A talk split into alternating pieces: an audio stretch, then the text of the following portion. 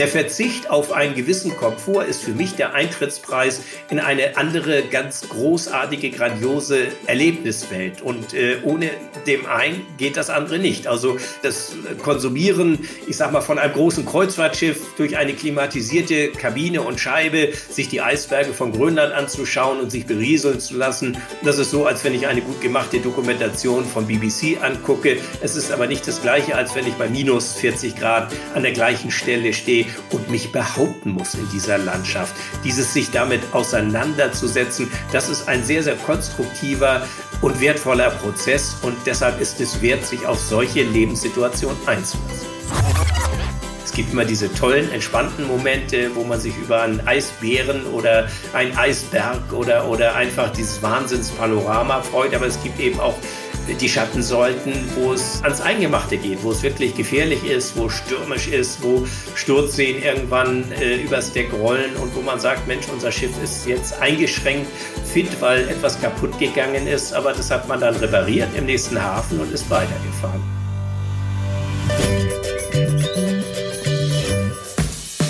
Fünf Tassen täglich, der Chibo Podcast.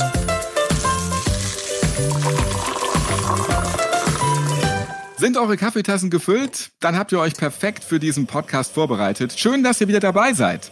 In dieser Folge dreht sich alles rund um ein Handelsschiff, Kaffee auf hoher See, Helgoland und die Antarktis. Der Nordpol ist mit dabei, Bad Bramstedt, Grönland, Corona und Hundeschlitten und eine abgefrorene Nase. Kurzum, wir sprechen mit einem der letzten großen Abenteurer über Expeditionen zum Nord- und Südpol, schmelzendes Eis und warum wir unser Klima unbedingt jetzt schützen müssen, und zwar ohne Wenn und Aber.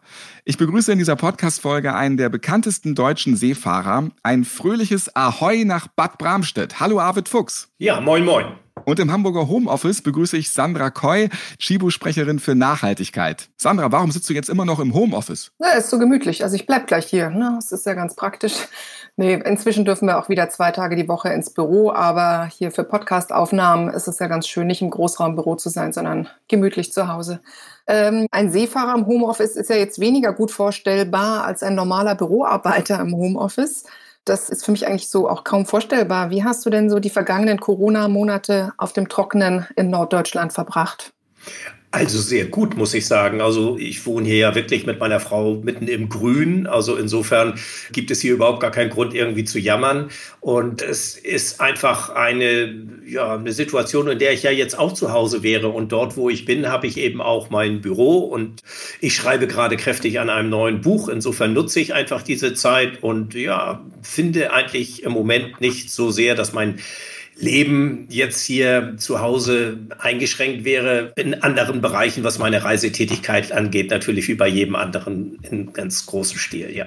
Du suchst immer die Kälte. Mit deinem umgebauten Haikutter schipperst du in die Polarregion. Minus 45 Grad sind da ganz normal. Du bist Abenteurer, Klimaschützer und Buchautor. Das nächste Buch kommt gerade, dann ist es Nummer 19 schon. Geboren, aufgewachsen und immer noch im Elternhaus wohnend, wenn nicht gerade auf den Weltmeeren unterwegs. Ja, in Bad Bramstedt in Schleswig-Holstein. Da bist du geboren und das ist dein ja, ganzes Leben, auch dein Zuhause. Ist Bad Bramstedt so dein Ruhepol nach einer anstrengenden Expedition? Ist ja so ein krasser Gegensatz zu hungrigen Eisbären und kilometerlangen Gletschern. Na, zu Hause ist für mich eigentlich die ganze Welt. Also ich fühle mich schon ein wenig als Kosmopolit. Ich bin hier aber wirklich geerdet. Und das ist eben, glaube ich, der große Unterschied, dass man irgendwo immer einen Fluchtpunkt hat, wohin man zurückkehrt, wo man sich selbst irgendwie so ein bisschen resettet und irgendwie mal zur Ruhe kommt. Und ich glaube, einen solchen Punkt braucht irgendwie jeder Mensch. Und insofern freue ich mich immer wieder hier auch her zurückzukommen. Bad Bramstedt ist eine kleine, aber auch eine sehr liebenswerte Stadt. Und das Haus, in dem wir hier wohnen, in dem bin ich groß geworden. Zwischenzeitlich haben wir ganz woanders gewohnt. Aber das haben wir uns jetzt wieder so hergerichtet, wie wir uns wohlfühlen. Und insofern, ja, gibt es äh, hier so eine, eine Bastion, in der man irgendwie zu sich zurückfindet, wo man einfach auch seinen Gedanken freien Lauf lassen kann. Denn diese Reisen, diese Expeditionen haben ja auch immer irgendwie einen gedanklichen Hintergrund. Also man muss sie nicht nur planen, sondern man muss ja auch irgendwie ins Träumen geraten, um dann wirklich diese Träume herunterzubrechen auf einen realistischen Rahmen. Und all so etwas geschieht hier eben gerade ja, im Bad Bramstedt. Du bist von der Arktis gebissen. Einmal dort gewesen, musst du immer wieder zurück. Warum ist das so? Warum lässt die dich nicht mehr los, diese Polarregion? Zunächst zum Begriff Arktis bieten. Das ist ja ein skandinavischer Ausdruck von der Arktis gebissen. Den habe nicht ich so geprägt, sondern das haben eigentlich so die alten Polarforscher und die Fänger, die damals mit Booten im Winter wie auch im Sommer unterwegs gewesen sind. Die haben gesagt, also das, was die Leute, die zurückbleiben, nie verstehen, ist diese Faszination, die von diesen polaren Landschaften ausgeht. Und wer sie einmal erlebt hat und wer einmal dort gewesen ist, ja, entweder er mag sie oder er mag sie gar nicht. Also der kommt überhaupt nie wieder zurück oder aber er kommt sein Leben lang zurück. Und das sind eben diejenigen, die von der Arktis gebissen sind. Du hast bei der Handelsmarine ursprünglich eine Ausbildung begonnen, aber nie zu Ende gemacht. Hattest immer schon gleich Fernweh, nie Bock auf Büro und Langeweile. Mit 24 kam dann deine erste Expedition. Mit so einem Kanu ging es nach Labrador, Kanada. Und seitdem wagst du dich auf Expeditionsreisen rund um den Globus, beobachtest die Veränderung der Natur und des Klimas, bist da auch immer ein regelmäßiger Mahner, suchst mit Menschen nach Lösungen und klärst über die Folgen des Klimawandels auf. Und jetzt findest du immer mehr Gehör als noch vor einigen Jahren. Ist das nach all den Jahren Mahnen endlich gerecht? Ja, es dreht sich, glaube ich, nicht um Gerechtigkeit, sondern es dreht sich um die Dringlichkeit des Problems.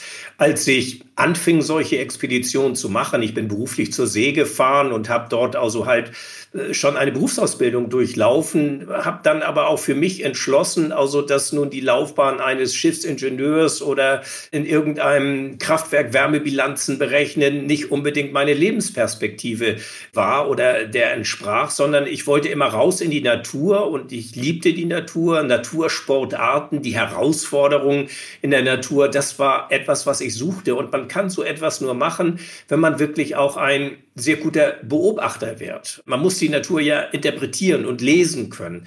Wenn ich das Eis nicht richtig einschätze, über das ich laufe, dann breche ich ein und erfriere oder ertrinke. Das heißt, es ist an mir, die Spielregeln zu erkennen. Und im Zuge dieser Projekte, dieser Expeditionen und Reisen, die ich durchgeführt habe, habe ich einfach gemerkt, dass die Natur gerade im hohen Norden sich dramatisch veränderte. Und da mir die Natur sehr viel bedeutet und sie mir sehr viel am Herzen liegt, konnte ich nicht einfach mehr nach Hause kommen und sagen, also hier sind schöne Bilder und spannende Geschichten und ich unterhalte euch jetzt mal, sondern ich glaube, es ist auch die Pflicht des Chronisten, wirklich den Finger in die Wunde zu legen und zu sagen, hört mal Leute, hier passiert etwas, was nicht in unserem Interesse sein kann. Und aus dieser Überlegung heraus, wirklich dieser Chronistenpflicht und weil es mir ein persönliches Anliegen war, bin ich auch zum Mahner geworden und habe versucht, Menschen ohne jetzt irgendwie dogmatisch zu sein oder so mit missionarischen Eifer aufzutreten, sie einfach mitzunehmen. Ich war der Stellvertreter für viele Menschen, die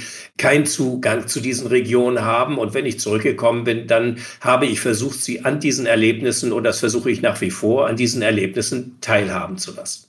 Hast du das Gefühl, dass jetzt die Leute wesentlich mehr aufwachen? Und natürlich ist es jetzt auch schon relativ spät, aber durch deine Berichte, die ja wirklich sehr authentisch und detailgetreu sind, ähm, wo auch viele junge Leute mit dabei sind, die du mit auf Expeditionen nimmst. Wirkt das jetzt einfach mehr? Werden deine Bücher auch noch viel mehr verkauft? Wie macht sich das bei dir bemerkbar? In der Anfangsphase, wo ich auch durchaus diese Thematik immer wieder vorgebracht habe, im Übrigen ja nicht nur Klimawandel, sondern Umweltschutz war immer mein Thema. Also auch schon in den 80er Jahren, wo es um alle möglichen Umweltthemen ging. Ich wurde damals eben einfach lediglich, sag ich mal in Anführungsstrichen, als Abenteurer wahrgenommen, der äh, zwar berichtete, was er dort sah, aber nicht unbedingt für eine ernste Thematik wie den Klimawandel stand. Das hat sich, glaube ich, im Laufe der Zeit gewandelt. Ganz einfach, weil das, was ich ja vortrug, durch wissenschaftliche Untersuchungen auch belegt wurde. Und es gibt ja ganz viele Wissenschaftler, die damals auch schon immer gemahnt haben. Ich kam nun aus einer ganz anderen Richtung dazu und habe so gesehen auch mit vielen Wissenschaftlern den Schulterschluss geübt, indem ich ja selbst kein Wissenschaftler bin und nicht geforscht habe, aber ich habe quasi die Bilder und die Eindrücke und Erlebnisse zu den wissenschaftlichen Forschungen geliefert und damit dem Ganzen letztendlich auch eine menschliche Dimension gegeben. Darum ging es. Alleine kann man keine dicken Blätter bohren, sondern man muss gerade bei einem solchen Mammutthema wie dem Klimawandel im Grunde genommen kooperieren, zusammenarbeiten, interdisziplinär unterwegs sein. Und genau das ist mein Anliegen gewesen und ist es immer noch. Du warst am Nordpol und am Südpol gleichermaßen, bist aber hauptsächlich Südpol-Antarktis-Fan für uns, die wahrscheinlich da im Leben nie hinkommen. Warum ist es da so viel spannender als am Nordpol? Na, das würde ich auch gar nicht so sagen. Also ich bin weder Fan des einen oder des anderen. Diese beiden Pole liegen völlig entgegengesetzt. Eine 90 Grad Nord, andere 90 Grad Süd. Und so gegensätzlich sie geografisch liegen, so gegensätzlich sind sie auch in ihrer Struktur.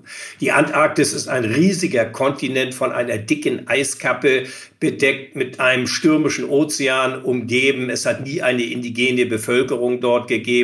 Ganz anders der Nordpol, der ja inmitten eines zugefrorenen Ozeanes liegt, wo es an den Küsten äh, die indigene Bevölkerung, also viele verschiedene Gruppierungen äh, gibt, eine andere Kulturgeschichte hat, eine andere Vegetation. Es sind also völlig unterschiedliche Landstriche und ich mag eben gerade die Gegensätzlichkeit dieser unterschiedlichen Naturlandschaften. Ich finde das eine wie das andere, so unterschiedlich es ist, eben höchst faszinierend und fühle mich dort auch einfach wohl, trotz des harschen Klimas, das einen dort erwartet.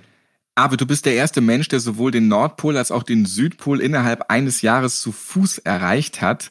Das war am 13. Mai 1989. Da bist du mit der Icewalk-Expedition nach 56 Tagen und rund 1000 Kilometer den geografischen Nordpol ja abgegangen. Und im selben Jahr, im Dezember, bist du dann auf Skiern beim Südpol gewesen. Und bekannt bist du auch für deine Expeditionen, die man in zahlreichen Fernsehdokumentationen und Artikeln sehen kann. 18 Bücher hast du geschrieben. Du hast vorhin erwähnt, das 19. ist jetzt Corona-bedingt auch schon demnächst fertig. Welches ist dein persönliches Lieblingsbuch? Also vielleicht vielleicht auch damit verbunden deine Lieblingsreise?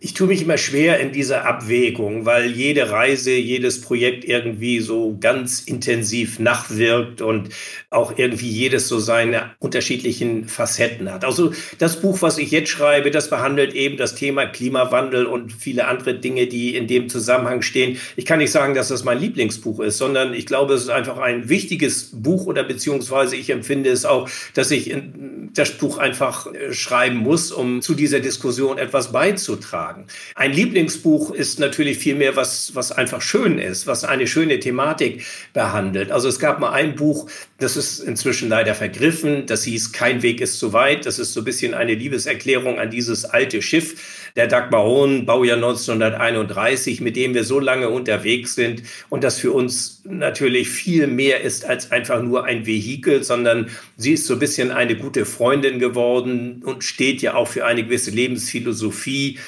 das Schiff ist so ein Schmelztiegel, wo eine internationale Crew, denn ich bin da ja nicht alleine unterwegs, sondern immer mit einem Team, Frauen und Männern aus verschiedenen Ländern, also ganz unterschiedlichen Alters unterwegs sind. Das ist so dieser Schmelztiegel und dieses Schiff ist für uns irgendwie ganz, ganz wichtig geworden. Und insofern ist das vielleicht mein persönlich liebstes Buch. Darf ich da ganz kurz reinfragen, weil du als Kind ja auch ganz viel Karl May gelesen hast, alle Abenteurerbücher rauf und runter. Gibt es denn auch Fiction-Bücher heute, die dich interessieren oder sind das dann eher dokumentarische Bücher von Experten, von Abenteurern, die um die Welt gefahren sind? Gibt es denn sonst irgendwas, was du in den letzten Monaten verschlungen hast?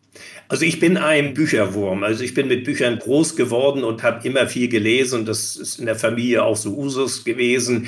Ich sammle heute auch Bücher, also gerade so antiquarische Werke von Polargeschichte oder maritimer Geschichte. Und ich sammle sie nicht nur, sondern ich lese sie auch. Also ob es nun Werke von äh, Friedhof Nansen oder Amundsen sind, die ja bekannter sind, auch solche von Autoren, die nicht so bekannt sind. Aber das natürlich nicht alleine. Also ich lese auch gerne mal Krimi. Ich habe jetzt gerade ein Buch geschenkt gekriegt, wo es äh, um, um zwei Geologen gibt, die ja vor dem Nationalsozialismus in Deutschland geflohen sind, nach Namibia gezogen sind und als sie dort also auch quasi eingeholt wurden von den Kriegswirren, dann in die Wüste gegangen sind. Also der Titel heißt, wenn es Krieg gibt, gehen wir in die Wüste und das habe ich jetzt gerade angefangen. Das ist ein ganz unterhaltsames, spannendes Buch von zwei Männern, die äh, damals in der Wüste überlebt haben. Also hat natürlich auch wieder etwas mit Überlebenskampf in der Natur und so zu tun, aber ein sehr unterhaltsames Buch. er kann es nicht lassen. Nee, nee, ich sehe da ein Muster, ja. Dieser Podcast verbindet Nachhaltigkeit mit Kaffeeliebe. Wer dich kennt, Arvid, der weiß wahrscheinlich viel über deine Expedition. Was nicht jeder weiß, du magst auch gerne Kaffee und trinkst den literweise. Was trinkst du gerade für einen Kaffee und kommst du auf fünf Tassen am Tag? Also ich komme ja auf mehr als fünf Tassen pro Tag. Ich bin wirklich eine alte Kaffeetante, das darf ich einfach mal so sagen. Äh, aber ich finde auch nichts Schlimmes bei. Also ich gehe ja immer mal zum medizinischen Check, einmal im Jahr und der Internist, der mich dann immer untersucht, der hat gesagt, du kannst Kaffee trinken, so viel du willst. Also ich kann da keine Anzeichen für erkennen, dass das irgendwie deiner Gesundheit abträglich wäre. Insofern tue ich das. Ich trinke leidenschaftlich gerne starken schwarzen Kaffee. Irgendwann nachmittags höre ich damit auf. Äh, vielleicht noch mal ein Espresso hinterher. Also Kaffee in allen Variationen aber er muss eigentlich immer, immer schwarz sein. Also ich mag keinen Milchkaffee oder dergleichen. Wie ist das, wenn ihr unterwegs seid, monatelang? Wie bereitet ihr da den Kaffee zu? Also wie kann ich mir das denn vorstellen? Ja, die Dagmaron ist ja keine moderne Hightech-Yacht, sondern es ist ein, ein traditionelles Arbeitsschiff und im Übrigen auch äh, früher ein Fischereischiff gewesen, wo man auch schon literweise Kaffee getrunken hat. Das ist in der Seefahrt, glaube ich, auch so üblich. Und bei uns wird der Kaffee ganz konventionell aufgebrüht. Also es gibt nichts irgendwie mit einem Kaffeeautomaten oder Kaffeemaschine, sondern es gibt den Kaffeefilter und dann der Herd, auf dem immer eine Kanne mit kochendem Wasser steht und dann gießen wir den Kaffee ganz konventionell und traditionell auf. Und kriegt ihr denn in den Häfen, in den abgelegenen Häfen überhaupt Kaffee? Na, also erstmal verproviantieren wir das Schiff natürlich mit Kaffee, aber natürlich nicht nur mit Kaffee, auch das muss gesagt werden. Es gibt natürlich auch viele Teetrinker unter uns und äh, es gibt auch viele, die man... Viele Rumtrinker vielleicht auch. Na, Rum, Rumtrinker, weniger, den gibt es eigentlich nur im Hafen, aber auch mal eine heiße Schokolade und da passt dann durchaus auch gut der Rum dazu. Also es ist von allem da und das Schiff wird immer für Monate verproviantiert und ausgerüstet, aber gleichwohl, wenn man irgendwo einen Hafen hat, wo es dann dann entsprechend Geschäfte gibt, wo man Nachschub bunkern kann, dann machen wir das natürlich. Und selbst wenn man in Grönland Orte anläuft, dann ist das nicht mehr so, dass es da nur irgendwie Fisch und Robben gibt, sondern auch dort gibt es Läden, wo man entsprechend was nachkaufen kann. Gut, ich muss trotzdem hier auch nochmal eine kulinarische Frage stellen. Und zwar habe ich in Videos von dir gesehen, dass ihr ja auch frischen Fisch fangt. Klar, wenn ihr unterwegs seid und der kommt dann auch direkt in die Pfanne. Kannst du denn unseren Hörern nochmal dein pfiffigstes Unterwegs-Pfannen-Fischrezept verraten? Also ich bin nicht der große Koch an Bord. Da haben wir eigentlich immer Leute, die diese Position einnehmen. Und das sind wirklich echte Cracks. Also der Thomas, ein Freund von mir, der ist auch vom Berufswegen Koch. Und es gibt ganz viele andere, die das eben übernehmen. Aber von denen habe ich natürlich eine Menge gelernt. Und unter anderem ist das ein Rezept, was ich persönlich sehr schätze. Das ist jetzt kein Dorsch oder Hering, die ich auch beide sehr gerne mag. Aber wir haben vor Grönland eben Lachs gefangen oder arktischen Saibling, Arctic Char, wie er genannt wird. Das sind große Fische und da entfernt man dann, wenn man sie gefangen hat, die Mittelgräte und dann gravert man die. Also das heißt, es ist eine Mischung aus Zucker, aus Dill, aus verschiedenen Gewürzen. Die beiden Fleischhälften werden dann wieder zusammengeklappt und zugedeckt. Und dann lässt man die in einem geschützten Behältnis irgendwie so drei Tage vor sich hinziehen und dann isst man sie so, wie sie sind. Dann sind sie so ein bisschen durchdrungen von den Gewürzen und haben einen, einen vorzüglichen Geschmack. Also man schneidet sie dann so in ganz dünne Seiten auf und isst sie dann so, wie sie sind. Das schmeckt wunderbar. Ich weiß nicht, wie es euch geht. Ich habe jetzt direkt wieder Hunger bekommen. Also äh, Arvid kann einfach alles. Jetzt äh, haut er auch noch hier die Rezepte raus. Und äh, pfiffigstes Pfannen-Fischgericht ist auch ein super guter Zungenbrecher, Sandra. Das kann man dreimal nacheinander nur sehr schwer aussprechen. Ich komme noch einmal ganz kurz zum Kaffee zurück. Auf hoher See kann man da sagen, je rauer die See, desto mehr Kaffee trinkt man. Beruhigt ja auch so ein Stück weit, oder? Äh, das ist auch individuell sehr unterschiedlich. Also, weil wer einen nervösen Magen hat und der zur Seekrankheit neigt, äh, der wird, glaube ich, dann eher Wasser trinken, also um, um den Magen zu beruhigen oder, oder Kamillentee vielleicht sogar. Äh, bei mir ist es nun mal so, dass ich das große Glück habe, dass ich nicht seekrank werde noch nie geworden Niemals, bin. also egal was los ist? Ja, das ist kein Verdienst, das ist eine glückliche Fügung, die ich habe und insofern kann ich auch bei dem schlechtesten Wetter meinen gewohnten Kaffee zu mir nehmen. Also ich bin oftmals aber dann auch der Einzige oder vielleicht gibt es noch zwei, drei andere Crewmitglieder, die dann auch an Deck trotzdem noch ihren gewohnten Kaffee zu sich nehmen. Das pfiffige Fischgericht findet dann wieder andere Wege. Vielleicht kannst du es den Hörern mal erklären, weil es ist ja eigentlich in den Regionen, wo du hin und her schipperst, völlig normal, dass die See dort un unruhig ist. Also da gibt es ja ständig Wackelei an Bord des Kahns. Und ich sage jetzt auch Kahn, weil das ist ja nicht ein riesengroßes äh, Superschiff. Das ist ja schon im, mit meinen Laien Deutsch, das ist ja so ein Segelschiff. Das, das ist ein ehemaliger Haikutter. Und äh, da spült ordentlich Wasser jedes Mal drauf. Das, das liegt richtig krass immer ähm, in der Schräge, das Boot. Permanent, ne? Ja, man merkt, dass du Binnenländer bist. Also man sagt zu einem Segelschiff nicht Kahn. Also Kahn ist etwas, was irgendwie über den Baggersee gezogen wird oder irgendwelche Flussläufe entlang. Wie man bei äh, Bayern nicht sagen darf, der Hügel, das ist dann der Berg. Ja, das ist schon, also verstehe. Ja. Nein, also es ist ein traditionell gebauter Rumpf, ganz aus Holz und äh, es ist aber klein, wie du sagst. Also das ist schon so und ein seegängiges Schiff und das ist die Dagmar On, egal wie groß oder klein ein Schiff ist, es muss sich bewegen. Also es muss ja irgendwie sich arrangieren mit den Wellen, den Seen und je nachdem, wie die Wetterlage ist, schaukelt es mal mehr und mal weniger. Aber gerade wenn man in Seegebieten ist, wo wir unterwegs sind, da hat man häufig ja Wetterlagen, die sehr, sehr stürmisch sind die dann auch Brecher überdeckt lassen und wo man dann äh, mitunter ja bis zur Hüfte im Wasser drin steht. Und das ist dann natürlich auch ja schon eine sehr anstrengende Situation, weil man auch sehr konzentriert sein muss. Man darf ja auch keine Fehler machen. Man muss das Schiff richtig auf Kurs halten, so dass es nicht irgendwie aus dem Ruder läuft. Und äh, das ist dann schon eben das seemännische Handwerk, was dazugehört, wenn man einfach ein, ein solches Schiff fahren will. Also Schaukeln gehört dazu. Aber dann äh, frage ich dich jetzt auch noch mal zum Kaffee machen, wenn du dann nicht mehr an Bord des Schiffes bist, sondern schließlich ja in der weiten weißen Welt in den Polarregionen, weil wenn du da ähm, sehr lange am Stück äh, auch zu Fuß unterwegs bist, ist ja so ein heißer Kaffee wahrscheinlich keine schlechte Alternative bei äh, bis zu minus 45 Grad. Aber wie macht ihr dort dann den Kaffee? Wie, wie gelingt das bei dieser Kälte? Was sind da für Tricks am Start?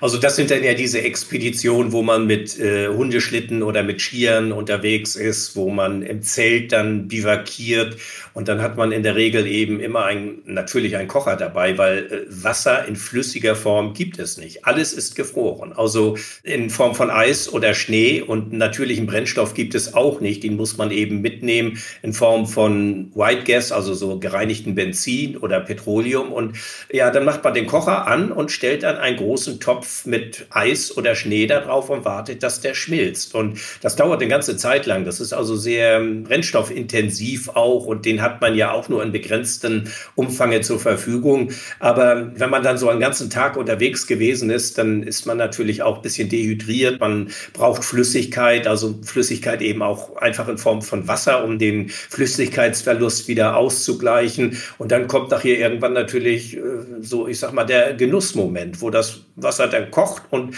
wo man sich dann auch einen kleinen Kaffee aufbrüht. Aber das ist dann wirklich in der Regel ein kleiner Kaffee, weil man einfach nicht die Möglichkeiten hat, mehr zu machen und es wird ja auch ganz schnell wieder kalt. Also es ist dann eben halt nicht die fünf Tassen oder sechs Tassen, die man zu sich nimmt, sondern es ist dann vielleicht nur die eine Tasse. Aber die wird auch besonders intensiv genossen. Also in der Antarktis, die kleine Tasse, die ist dann ja auch wohl verdient, ne? Und die wird wahrscheinlich tausendmal besser schmecken als die zehnte Bürotasse ja, oder zu Hause. Ja. Ja. Und vor allem, wenn ihr dann das Wasser trinkt, ihr nehmt ja nicht kanisterweise Wasser mit, sondern ihr schmilzt euch einfach den Schnee vor Ort. Äh, das muss man ja auch erstmal machen dann. Ne? Naja, also ein Kanister Wasser ist innerhalb von einer, was weiß ich, halbe Stunde ist der Stein hart gefroren. Also was macht es Sinn, einen Eisklotz mitzunehmen, wenn gleich neben dem Zelt ein anderer Eisklotz aus natürlichen Bestandteilen da ist? Die Logistik, die Planung, die ist natürlich wichtig. Also man nimmt den Brennstoff mit, um quasi sein Wasser aus der Natur direkt irgendwie zu gewinnen gewinnen. Und deshalb hat man also kein Wasserkanister, aber sehr wohl ein Brennstoffkanister dabei. Kaffeesommelier Benjamin Wiedegren, der hat jetzt für euch auch noch Tipps, wie ihr, wo immer ihr auch seid, euch den Kaffee zubereiten könnt. Und dann reden wir gleich weiter, Arvid, was das Klima so macht und was du dort für wichtige Botschaften mitbringst. Stärker als Kaffee Jetzt kommen wir von der Kälte zur Hitze, denn jetzt wird wieder frisch Kaffee aufgebrüht mit unserem Kaffeeexperten und Kaffeesommelier Benjamin Wiedegren und Chibo-Sprecherin Karina Schneider. Hallo, grüß euch beide. Moin Ralf. Moin. Benjamin, wir haben gerade von Arvid gehört, wie er das Eis schmilzt in der Antarktis, um an eine Minitasse seines Lieblingskaffees zu kommen. Ich würde sagen, das ist echte Wertschätzung, wie wir sie lieben. Aber sag mal, wenn du an Kaffee und Urlaub denkst und an den Campingplatz oder an die Wildnis, was hast du für Tipps für uns, wie man am besten Kaffee im Urlaub genießen kann, unter widrigen Bedingungen? Mhm. Ja, also tatsächlich finde ich Campingplatz naheliegender als Wildnis in meinem Fall. Aber äh, ein paar Sachen muss man mitnehmen. Was brauche ich alles? Ich brauche letztlich ähm, am Start immer eine Mühle. Ne? Also klar, so, so eine ganze Bohne kriege ich schlecht in die Tasse zum Trinken. In dem Fall nehme ich natürlich eine Handmühle mit. Da gibt es ja auch mittlerweile sehr handliche und kleine Varianten, die auch immer schon ein sehr gutes Ergebnis machen, das völlig ausreichend ist. Ich brauche eine Waage. Du kennst das. Ich kann ohne Waage keinen Kaffee äh, brühen. Es soll Leute geben, die das äh, können. Als Fachmann ist man da manchmal etwas eingeschränkter. Das ist mir natürlich sehr wichtig. Und dann ist es immer die Frage, okay, wie viel kann ich mitnehmen oder wo bin ich? Ne? Bin ich tatsächlich Wildnis Campingplatz oder habe ich irgendwie noch ein kleines Hotelzimmer oder bin ich im Zelt oder was weiß ich? Da wird es dann immer so ein bisschen kleiner oder größer. Was ich natürlich immer brauche, ist das heiße Wasser letztlich. Ne? Kann ich mir einen Wasserkocher mitnehmen oder im Zweifel nur einen Tauchsieder, den ich irgendwie an die Powerbank schließe. Mhm. Und dann nehme ich mir entweder äh, tatsächlich auch einen ganz normalen Porzellanfilter mit und eine kleine Glaskanne. Das ist meine bevorzugte Variante. Und wenn ich weniger Platz habe, noch weil ich vielleicht nur mit dem Rucksack unterwegs bin oder so, dann nehme ich gerne auch eine Aeropress mit. Die ist einfach so wahnsinnig klein und da kriege ich dann auch eine Tasse raus. Wenn ich an das heiße Wasser denke, würdest du auch da sagen, jetzt mal ans Lagerfeuer gedacht, äh, Wasser überm Feuer kochen und auch da einen Augenblick abkühlen lassen? So wie wir es gelernt haben mit der Temperatur des Wassers hat es ja auch was auf sich. Ja, richtig, genau. Also äh, direkt so äh, kochendes, siedendes Wasser zu nehmen, sollte man tunlichst vermeiden. Ähm, von daher, wenn man jetzt unterwegs ist, dann macht man das eben nach Gefühl und sagt, okay, ich warte jetzt noch ein, zwei, drei Minuten und lasse das so ein bisschen abkühlen. Ich sage mal so zwischen 90 und, 95 Grad ähm, liegt je nach Zubereitungsmethode immer so die Zieltemperatur. Nicht? Ja, das würde ich jetzt zu Hause natürlich dann mit einem Wasserkocher machen, der mir die Temperatur anzeigt und dann unterwegs. Dem Wasser ist ja wurscht, ob das jetzt irgendwie im Kocher erhisst wurde oder über ein Lagerfeuer. Dann packe ich mal meine Sachen für meinen Corona-Sommerurlaub, der nicht so weit führen wird und freue mich, wenn wir uns in zwei Wochen wieder sprechen. Sehr gerne, danke. Danke, Benjamin Wiedergren, der Mann, der immer die Waage am Start hat, und Karina Schneider von Chibo. Stärker als Kaffee Arvid, üblicherweise lebst du auf deinem Expeditionsschiff Dagmar Own. 2015 und 2018 warst du auf langen Touren für deine Expedition Ocean Change unterwegs. Wo genau wart ihr da und mit welchem Hintergrund? Also 2015, 16 waren wir in der Antarktis, also in der Südpolarregion unterwegs und 2018, 19 waren wir im Norden Grönland äh, unterwegs gewesen.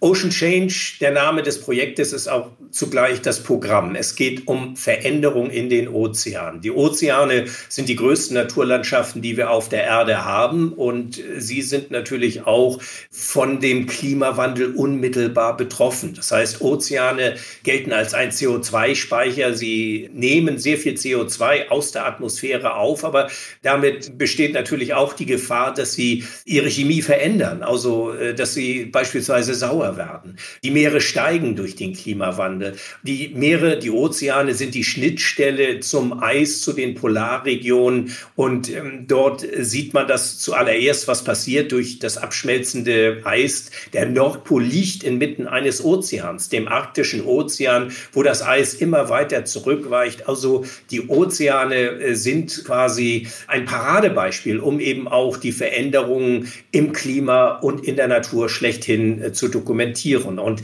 deshalb ist eben dieses Programm Ocean Change auch etwas, was wir in den kommenden Jahren weiter fortführen werden. Ihr nehmt ja viele junge Leute auch mit. Wäre es denn sinnvoll, auch mal wirklich Politiker mit an Bord zu nehmen? Habt ihr darüber schon mal nachgedacht? Entscheider, Wirtschaftsentscheider, dass die einfach vor Ort sehen, was los ist? Also parallel zu unserer Expedition haben wir ein Jugendprojekt, das nennt sich Ice Climate Education, das wir schon seit 2007 regelmäßig durchführen. Äh, junge Leute, junge Menschen, Jugendliche auf die Expedition mitzunehmen, das wäre mir einfach auch zu riskant. Also man steht dort auch in der Verantwortung. Deshalb haben wir aber trotzdem ein sehr, sehr anspruchsvolles Projekt gerade für Jugendliche initiiert, das wir weiter fortführen werden. Und auf deine Frage hin zu antworten, ja. Also ich glaube, es wäre mal ganz wichtig, dass man Politiker aus ihrem Komfortkokon hier herausholt und sie vielleicht mal konfrontiert mit dem, was draußen passiert. Die Arktis erwärmt sich etwa doppelt so schnell wie der Rest der Welt, wie so eine Art Frühwarnsystem der Natur. Dort sieht man es zuallererst und man muss auch nicht mal irgendwie ein äh, Spezialist sein oder eine wissenschaftliche Expertise zur Hand haben. Es reicht, wenn man sich mit den Menschen vor Ort unterhält oder wenn man sieht, wie sich, und das sieht man auch wirklich, wie sich das Eis zurückzieht und, und wie sich die Landschaft verändert, was das für Auswirkungen auch auf die Flora und Fauna hat. Äh, es gibt da ganz viele Beispiele. Der auftauende Permafrostboden, den es hat. Es, es gab dieses Unglück in, in Sibirien, wo ein riesen Brennstofftank ausgelaufen ist mit 20.000 Tonnen Diesel, der offensichtlich auf diesem auftauenden Permafrostboden umgekippt ist. Also die Auswirkungen sind allgegenwärtig und wir sollten nicht so tun, als sei die Arktis einfach irre weit weg. Es sind ein paar Flugstunden, äh, bis man dort ist. Und wenn man dann sieht, was auch mittlerweile selbst hier in, in Norddeutschland der steigende Meeresspiegelanstieg, was der für Auswirkungen hat, Stichwort Klimadeich, eine Wortschöpfung, die noch gar nicht so alt ist. Man redet hier jetzt explizit vom Klimadeich, um die Deiche zu verstärken für einen zu erwartenden weiteren Meeresspiegelanstieg. Also ich glaube, man muss mal runterkommen von dieser rein akademischen, politischen Sprachweise, sondern man sollte durchaus mal Entscheider, und zwar gilt das sowohl für die Politik als auch für die Wirtschaft, mal in die Region bringen, wo es wirklich passiert. Wer wären denn deine Wunschgäste? Also lieber mit Angela Merkel reisen oder mit Robert Habeck oder mit äh, Herrn Dies von VW? Also Robert Habeck brauche ich, glaube ich, nicht zu überzeugen. Also der ist, glaube ich, durchaus auf der gleichen Linie. Angela Merkel ist ja selbst mal, als sie als Klimakanzlerin galt, in Ilulissat in Grönland gewesen und hat die Problematik dort gesehen. Und als Physikerin braucht sie auch nicht überzeugt zu werden. Sie wird es genauso wissen, wie viele Wissenschaftler es auch tun. Äh, Herr Dies wäre vielleicht mal ein Kandidat, den man dazu mal einladen sollte, um das vorzusehen. Nun, auch Sigmar Gabriel war damals da. Ich erinnere mich noch an ähm, sehr leuchtenden Klamotten als Bundesumweltminister, wo er sehr verkehrssicher dort angezogen war. Mittlerweile auch in die Wirtschaft gewechselt. Was macht man denn da eigentlich? Weil denen ist es ja klar, aber es gibt auch jetzt genügend Politiker, die wissen das, aber ähm, die machen da nichts. Das ist ja teilweise auch sehr frustrierend für die Arbeit, oder? Naja, ich, ich vergleiche das immer ein bisschen mit dieser Corona-Problematik, die wir äh, ja haben. Und diese Corona-Problematik ist ja sehr schnell hochgekommen. Also das heißt, es fing mit einzelnen Fällen an, aber plötzlich war es dann europaweit und war dann auch weltweit unterwegs. Und da hat die Politik ja sehr schnell und wie ich finde, was zumindest Deutschland angeht, äh, sehr gut reagiert. Also ich fand das schon beeindruckend, wie schnell man dort wirklich entsprechend Regeln geschaffen hat. Und das war ja auch ein, ein Problemfall, der für die gesamte Politik komplettes Neuland war. Man wusste ja nicht, wie man mit einer solchen Pandemie umzugehen hat. Äh, und ich fand, man hat dort sehr schlau und sehr klug reagiert. Das muss ich wirklich sagen. Und plötzlich spielt Geld überhaupt keine Rolle. Es werden Milliardenbeträge ausgeschüttet in alle Bereiche. Ich will das auch gar nicht in Frage stellen, ob das nun sinnvoll oder nicht sinnvoll ist. Es ist sicherlich sinnvoll. Was mich nur dabei wundert ist, wir haben ein Problem, das seit Jahrzehnten bekannt ist. Und das Problem heißt Klimawandel. Und mit einem Bruchteil dieses Geldes und mit einem Bruchteil dieser Entscheidungskraft und Freude, die hier im politischen Alltag an den Tag gelegt worden ist, hätte man dieses Problem schon viel, viel früher in den Griff bekommen können, mit der Folge, dass wir heute nicht in einer solchen engen, bedrängten Lage sind und dass wir jetzt so dringend handeln müssen. Das heißt, dieses Problem Klimawandel wurde verwaltet, es wurde vertagt, es wurde ausgesessen, es wurde bagatellisiert, obwohl jeder wusste, der Entscheidungsträger, dass es wirklich äh, eine Entscheidung erforderlich ist. Man hat es verschlafen, man hat es einfach nicht getan. Die Corona-Pandemie zeigt, wie es gehen müsste und wie man Probleme wirklich auch international dann in den Griff bekommen kann. Aber sicherlich nicht so, wie man mit dem Problem Klimawandel umgegangen ist. Jetzt könnten wir ja auf einem ganz guten Weg sein. Also wenn die Weichen so weitergestellt werden, wie es im Augenblick noch aussieht, bist du da zuversichtlich? Naja, ich hatte, wie Corona so hochkochte, wirklich diese Befürchtung, dass dass das wirklich das alles bestimmende Thema ist, was es ja auch lange Wochen war und äh, ja auch immer noch ist. Aber Gottlob, ich habe also äh, beispielsweise in der politischen Diskussion jetzt eben halt mit Genugtuung festgestellt, dass beispielsweise keine Abwrackprämie für Autos kam, dass Verbrennermotoren nicht irgendwie noch subventioniert sind, sondern äh, dass die Tendenz eben auch auf politischer Ebene dahin geht, dass man neue Mobilitätskonzepte fördern will, dass man diesen Gedanken des Klimaschutzes und der erneuerbaren Energiekonzepte vorantreiben möchte und nicht wieder in diese alten Muster zurückfällt. Ich, ich wünsche mir und hoffe wirklich, dass das gelingen mag und dass man da auch wirklich diesen langen Atem hat, um das jetzt über Corona hinweg zu tragen. Und ich hoffe auch und ich glaube auch, auch Corona hat etwas mit Nachhaltigkeit zu tun. Das hat auch etwas mit unserem Konsumverhalten oder in diesem Fall primär vielleicht zuerst mit dem chinesischen Konsumverhalten zu tun. Aber es zeigt uns auch, wie verletzlich wir und unsere Gesellschaften auf dieser Welt sind und dass wir nicht einfach jetzt zum Alltag übergehen können und so tun können, als sei das alles gelöst und alles Schnee von gestern, sondern es wird uns, denke ich, thematisch, inhaltlich und gedanklich auch weiter begleiten. Und insofern ist das vielleicht auch der einzige, an den ich denken kann, positive Aspekt, den Corona bewirkt hat, dass es vielleicht Nachdenklichkeit bei den Entscheidungsträgern, aber auch bei der Bevölkerung insgesamt geschaffen hat. Du hast eben gesagt, Arvid, Corona ist vielleicht auch schon so ein, so ein, Motor dafür, dass es ein Umdenken gibt. Nun haben wir ja schon bei Corona das erlebt, dass gar kein Flugzeug fliegt. Inlandsflüge, Stuttgart, München äh, muss man vielleicht nicht machen, man kann eine Videokonferenz machen.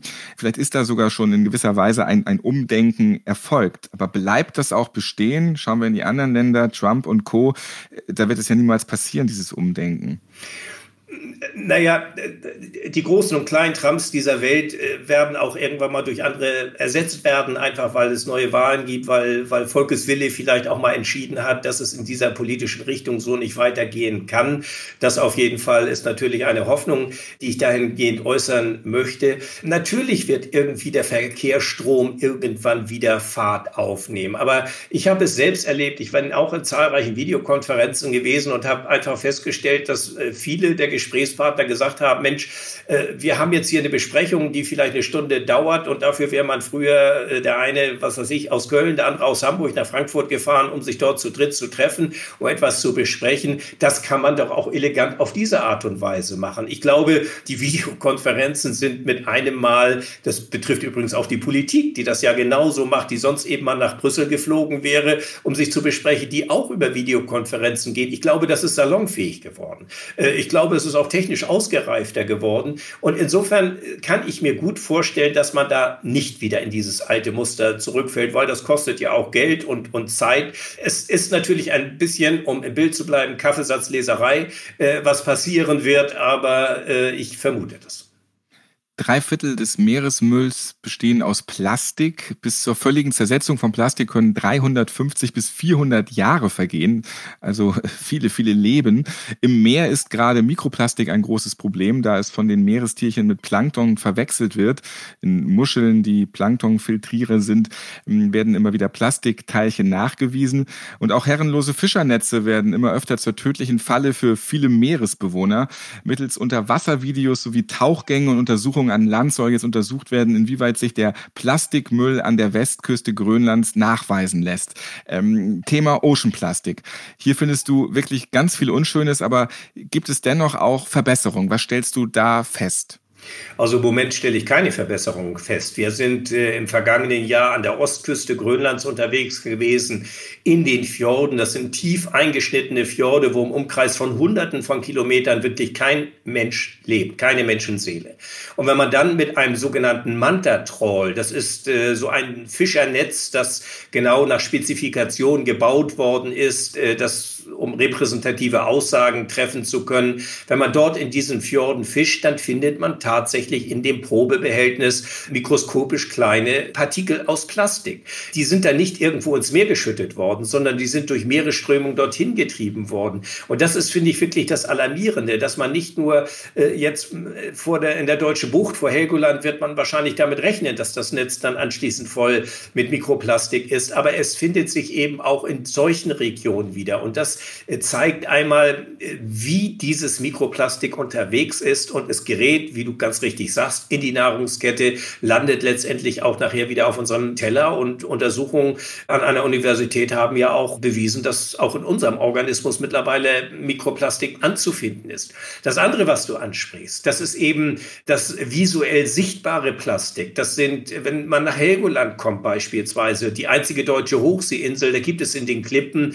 Kolonien von Bastölpeln und von Lummen, die ihre Nester eigentlich aus Seegras und dergleichen bauen. Da schwimmen aber mittlerweile so viele feine Nylonfäden, die von Fischereinetzen abgerissen sind, herum, dass sie dort ihre Nester rausbauen und regelmäßig sich darin strangulieren und dann hängen die wirklich, das ist ein ganz makabrer Anblick, wie so Orgelpfeifen erdrosselt in den Klippen, weil sie sich verfangen haben in diesen Netzteilen. Dann gibt es diese Ghost-Netz, diese Geisternetze. Das sind Riesenfischereinetze, die von den Trawlern irgendwie abreißen und die fangen ja immer weiter. Und du hast ja die Verfallsdauer von diesen Kunststoffen bereits genannt. Sie fangen auch noch weiter, wenn die Brandung sie an den Strand spülen, weil sich Tiere von Land darin verfangen, die an das Aas wollen. Es sind ja nicht nur Fische da drin, es sind Tümmler, es sind Meeresschildkröten, es sind Robben da drin. All das, was sich in diesen Netzen verfängt. Und das ist furchtbar anzusehen zum Einbau und es ist wirklich eine tödliche Falle.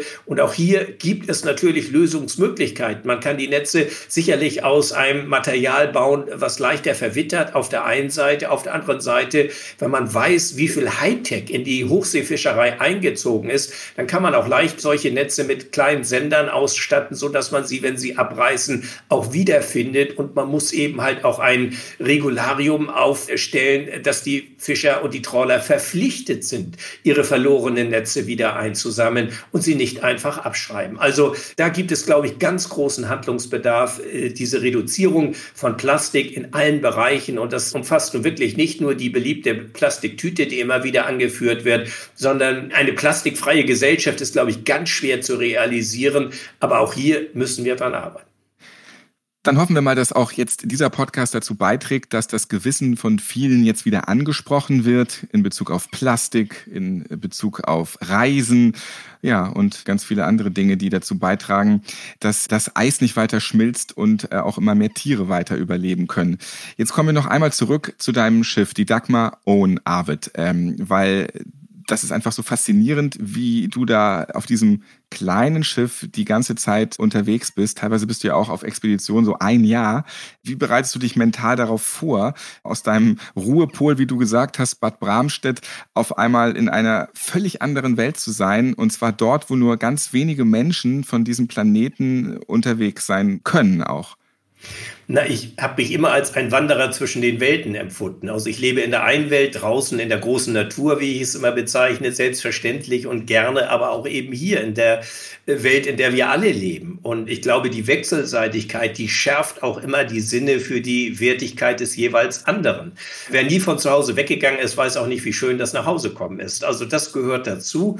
Und wenn ich mich auf eine neue Reise, auf eine Expedition begebe, egal ob mit Hundeschlitten, im Zelt, mit Skiern, im Kajak oder auch mit der Dagmaron, dann weiß ich, dass ich mich auf eine andere Lebensform einlasse. Ich tue es ja freiwillig. Mich schickt dort ja keiner hin. Das würde auch nicht funktionieren. Und ich weiß, dass ich mich dann in meinen Ansprüchen eigentlich in jeder Hinsicht reduzieren muss. Ich habe nur noch ganz wenig privaten Raum für mich. Privatsphäre gibt es eigentlich so gut wie gar nicht auf einem äh, so engen Schiff und auch schon gar nicht im Zelt, wenn man dort äh, mit mehreren zusammenlebt. Das weiß man und das muss man akzeptieren. Aber dafür gibt es als Ausgleich ja unendliche Erlebnisse und Eindrücke, die ein Leben lang bleiben, die auch nicht verblassen in der Intensität, die vor dem geistigen Auge entstehen. Also ich habe nicht das Gefühl, dass ich etwas entbehre, sondern ich habe das Gefühl, ich vertausche etwas, um andere Eindrücke und Erlebnisse zu gewinnen, um sie zuzulassen. Das heißt, das ist der Verzicht auf einen gewissen Komfort ist für mich der Eintrittspreis in eine andere ganz großartige, grandiose Erlebniswelt. Und äh, ohne dem einen geht das andere nicht. Also das Konsumieren, ich sag mal, von einem großen Kreuzfahrtschiff durch eine klimatisierte Kabine und Scheibe, sich die Eisberge von Grönland anzuschauen und sich berieseln zu lassen, das ist so, als wenn ich eine gut gemachte Dokumentation von BBC angucke. Es Es ist aber nicht das Gleiche, als wenn ich bei minus 40 Grad an der gleichen Stelle stehe und mich behaupten muss in dieser Landschaft. Dieses sich behaupten müssen, sich damit auseinanderzusetzen, das ist ein sehr, sehr konstruktiver und wertvoller Prozess. Und deshalb ist es wert, sich auf solche Lebenssituationen einzulassen. Wie lässt man sich darauf ein? Also bist das jetzt sozusagen seit Jahrzehnten gewohnt, wenn jemand wie Ralf und ich da jetzt reingeschmissen würden in die Arktis oder in die Eisberge?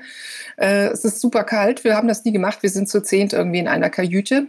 Wie kann ich mich da mental darauf einstellen? Gibt es da Tricks? Ich finde 0 Grad schon extrem kalt. ja. Na, entscheidend ist, dass man in eine Lebenssituation hineinwächst. Also das ist, glaube ich, äh, ganz, ganz wichtig. Also es ist ja ein selbstgewähltes Schicksal. Ich habe es ja gesagt, kein Mensch hat mich dorthin geschickt, sondern ich habe es mir selbst so ausgesucht. Insofern habe ich keine Probleme damit mit umzugehen. Und diese, ja, diese Lebenssituation mag für den außenstehenden Betrachter dann sehr ungewöhnlich und bizarr erscheinen, aber für uns ist das Alltag. Und dieser Alltag gehört einfach mit dazu. Insofern äh, ist das gar nicht so schlimm. Also für mich, ich empfinde es überhaupt nicht als schlimm, weil ich dafür zum Ausgleich, ja, wie gesagt, ganz viele andere Eindrücke habe. Das Schiff ist wirklich 24 Meter lang ungefähr. Zehn Personen sind dann da drauf, keine Privatsphäre, leben auf kleinstem Raum. Und dann gibt es Ausnahmesituationen, Sturm, unruhige See. Das Schiff friert auch mal ein, tagelang, äh, vielleicht ist es dann sogar wochenlang äh, an einem Punkt. Wie behältst du da Nerven? Na, es, ich habe gelernt, dass die Natur immer die übergeordnete Instanz ist. Also das ist irgendwie auch zu ja, so einer Philosophie geworden. Es nützt nichts mit der Natur zu hadern. Also sich hinzustellen und zu sagen, mein Gott, das ist ja ein furchtbarer Sturm und wie ungerecht ist das und warum ist es denn jetzt nicht mal schön und scheint die Sonne. Das hilft mir nicht eindeutig weiter, weil der Natur ist das völlig egal, ob ich da nun lamentiere und klage oder nicht, sondern es ist in dieser Situation sicherlich ein bisschen fatalistisch Realismus äh, hilfreich, dass man sagt, Gott, es ist eben halt so, wie es ist. Und es ist eben an mir, die Spielregeln der Natur zu kennen. Ich muss wissen, was ich in dieser Situation richtig mache. Und es gibt dort nicht das Geheimrezept irgendwie, nachdem man verfährt und sagt, wenn du dich so oder so verhältst, dann machst du deinen Frieden mit dieser Situation. Nein, es gibt Situationen, wo man Angst hat, weil es ganz objektiv gesehen sehr bedrohlich ist. Es gibt auch die Situation, wo man sagt, Mensch, nun gehen mir die anderen aber doch wirklich alle mal auf den Geist. Ich möchte mal einen Tag für mich alleine sein. Das gibt es. Das sind ja alles völlig menschliche Regungen. Aber man nimmt sich dann irgendwie so seine Auszeit und es ist ja auch immer die Frage, wie so eine Gruppe, mit der man unterwegs ist, funktioniert. Die ist ja sehr sensibilisiert, weil es jeden irgendwann mal trifft. Und wenn man merkt, dass der oder die mal für sich sein muss und nicht unbedingt angesprochen werden will, dann lässt man die betroffene Person eben auch wirklich mal in Frieden und in Ruhe. Also es ist ein Geben und Nehmen, es ist wirklich ein sehr intensives gemeinschaftliches Leben und das sind auch eben Eindrücke, die, die bleiben dann nicht im Eis oder an Bord zurück, sondern ganz viel davon nimmt man auch mit nach Hause. Und ich habe immer festgestellt, dass das mein Leben insgesamt nur bereichert hat. Das glaube ich. Vielleicht abschließend, was war so die letzte gefährliche Situation, wo du sagst, da sind wir gut draus rausgekommen? Was war da passiert? Ja, wir haben auf der letzten Reise haben wir einen Schaden am Antrieb von dem Schiff gehabt. Das ist einfach ein mechanischer Schaden gewesen, wo wir 600 Meilen aufkreuzen mussten vor Island in der Dänemarkstraße bei ziemlich rauen Wetterverhältnissen und da musste eben alles klappen. Das Team musste klappen, man musste da ankommen. Und es ist äh, nicht unbedingt jetzt so lebensbedrohlich gewesen, solange alles funktioniert und hält. Aber man wusste, dass diese Situation eine, doch eine große Ernsthaftigkeit beinhaltet, wie eigentlich diese gesamten Expedition. Es gibt immer diese tollen, entspannten Momente, wo man sich über einen Eisbären oder einen Eisberg oder, oder einfach dieses Wahnsinnspanorama freut. Aber es gibt eben auch die Schattensäulten, wo es ans Eingemachte geht, wo es wirklich gefährlich ist, wo es stürmisch ist, wo Sturzseen irgendwann äh, übers Deck rollen und wo man sagt, Mensch, unser Schiff ist äh, jetzt eingeschränkt fit, weil etwas kaputt gegangen ist, aber das hat man dann repariert im nächsten Hafen und ist weitergefahren. Also das sind solche Situationen. Dein persönlicher Rekord im Nicht-Duschen während der Polarmission 70 Tage. Wie hält man sich da selbst aus? Denn äh, riecht ja nicht so prickelnd. Also 70 Tage nicht duschen, das ist kein Rekord, auf den ich stolz wäre, das muss man mal sagen. Aber äh, der sich nicht umgehen ließ, einfach weil man auch äh, nur minimal Wäsche zum Wechseln hatte und im grönländischen Inlandeis einfach keine Möglichkeit hat, sich mal zu waschen oder, oder eine Dusche zu nehmen. Das ging einfach nicht. Hilfreich ist dabei, dass es nicht so viel diese äh, Bakterienkulturen gibt, die bei uns dann äh, diesen üblen Geruch äh, verursachen. So haben wir das damals jedenfalls äh, für uns analysiert. Vielleicht ist unsere Nase auch einfach nur ein bisschen abgestumpft gewesen oder unsere Geruchssinne. Jedenfalls, äh, wir hatten ja auch keinen Außenstehenden, der das hätte verifizieren können. Man riecht ja gleichermaßen schlecht, insofern äh, neutralisiert sich das vielleicht, aber wenn man dann nach 70 Tagen endlich unter der Dusche steht, dann ist das doch schon eine große Erleichterung. Ja, und Nase ist auch überhaupt das Stichwort, denn nach einer Nordpol-Expedition, da hattest du gar keine Nase mehr, da ist ein Teil der Nase weggefroren. Was sind das für Schmerzen? Und ich schaue dich jetzt an, die Nase ist wieder ganz. Wie hat die sich erholt? Naja, nicht die ganze Nase war weg. Ich glaube, dann hätte ich ein echtes Problem gehabt. Nein, äh, es ist ein guter Teil der Nasenspitze weggefroren. Und ich habe mich damals auch gefragt, Mensch, wie wird denn die Geschichte ausgehen? Wächst die nach oder bleibt da jetzt irgendwie immer so eine Delle? Und sie ist dann Gott sei Dank fröhlich nachgewachsen, ein bisschen dicker als zuvor geworden, aber damit kann ich gut leben. Es sind natürlich Blessuren, die man auf solchen Expeditionen bisweilen mit davonträgt. Ähm, aber bisher sind alle zehn Finger und alle zehn Zehen unversehrt dran, auch wenn sie immer mal ein bisschen Frost abbekommen haben. Und die Nase, wie man sieht, ja auch noch. Das ist ja interessant, ne? dass die Nase nachwächst. Das wusste ich nicht. Ja, das wusste ich vorher auch nicht, aber sie tut Also in dem Moment war das schon ein bisschen doof, aber dann freut man sich. Ne?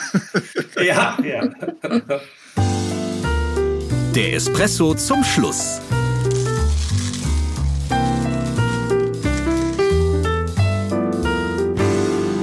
Klar ist, Kaffee wurde vor allem durch Seefahrer wie Arvid in Europa salonfähig. 1570 kam der Kaffee wohl erstmals nach Venedig. 1615 dann brachten venezianische Kaufleute die ersten Kaffeesäcke nach Westeuropa und das schmackhafte und anregende Getränk wurde schnell beliebt und alle großen europäischen Städte eröffneten ihre ersten Kaffeehäuser. Gibt ja auch mal ganz viele so an der Küste und am Wasser. Und das geschäftstüchtige Bürgertum feierte den großen Ernüchterer, der aus Trunkenbold Schulden zuverlässige Arbeiter machte. Holländische und englische Seefahrer verbreiteten die Pflanze dann in ihren Kolonien schließlich auf der ganzen Welt. Und ein richtiger Seefahrer, das hat Arbeit vorhin ja schon gesagt, der hat Kaffee im Blut. Und literweise konsumiert das halt auch Arvid. Vielleicht ist das der Grund, warum die Nase wieder angewachsen ist. Äh, ja. Vielleicht hat das geholfen dabei. So ein starker Kaffee. Der Espresso zum Schluss. Das war's für heute. Schön, dass ihr dabei wart. Danke an unsere Gäste Arvid Fuchs, Karina und Benjamin waren am Start und vielen Dank an meine Co-Moderatorin Sandra Koy. Wenn ihr Fragen oder Anregungen habt, dann schickt gerne eine E-Mail an podcast.chibo.de. Wir freuen uns auf euch. Übrigens, alle bisherigen Folgen, die könnt ihr gerne nochmal anhören auf allen Podcast-Kanälen. Könnt ihr auch gerne abonnieren, zum Beispiel bei Spotify, Audio Now oder Apple Podcasts. Ja, Arvid, hast du für uns jetzt noch zum Schluss einen ganz speziellen Tipp, wie wir die Natur ein Stück weit besser machen können? Oh Gott, das ist ein so komplexes Thema, dass das, glaube ich, mit einem Satz nicht einfach zu beantworten wäre. Wir haben ja ganz viele Themen angesprochen. Also ich glaube, wir müssen einfach überlegen, dass wir oder wir dürfen einfach nicht gedankenlos sein in dem, was wir kaufen, was wir konsumieren, was wir machen, sondern wir müssen einfach immer im Blick haben, auch, äh, dass die Natur verletzlich ist, so wie wir das auch sind, dass wir Teil dieser Natur sind und dass es in unserem Sinne ist, diese Natur auch im Sinne der Generationsgerechtigkeit zu schützen und zu erhalten. Darauf jetzt noch einen Kaffee, Arvid. Ja, Prost. Fünf Tassen täglich. Der Chibo Podcast.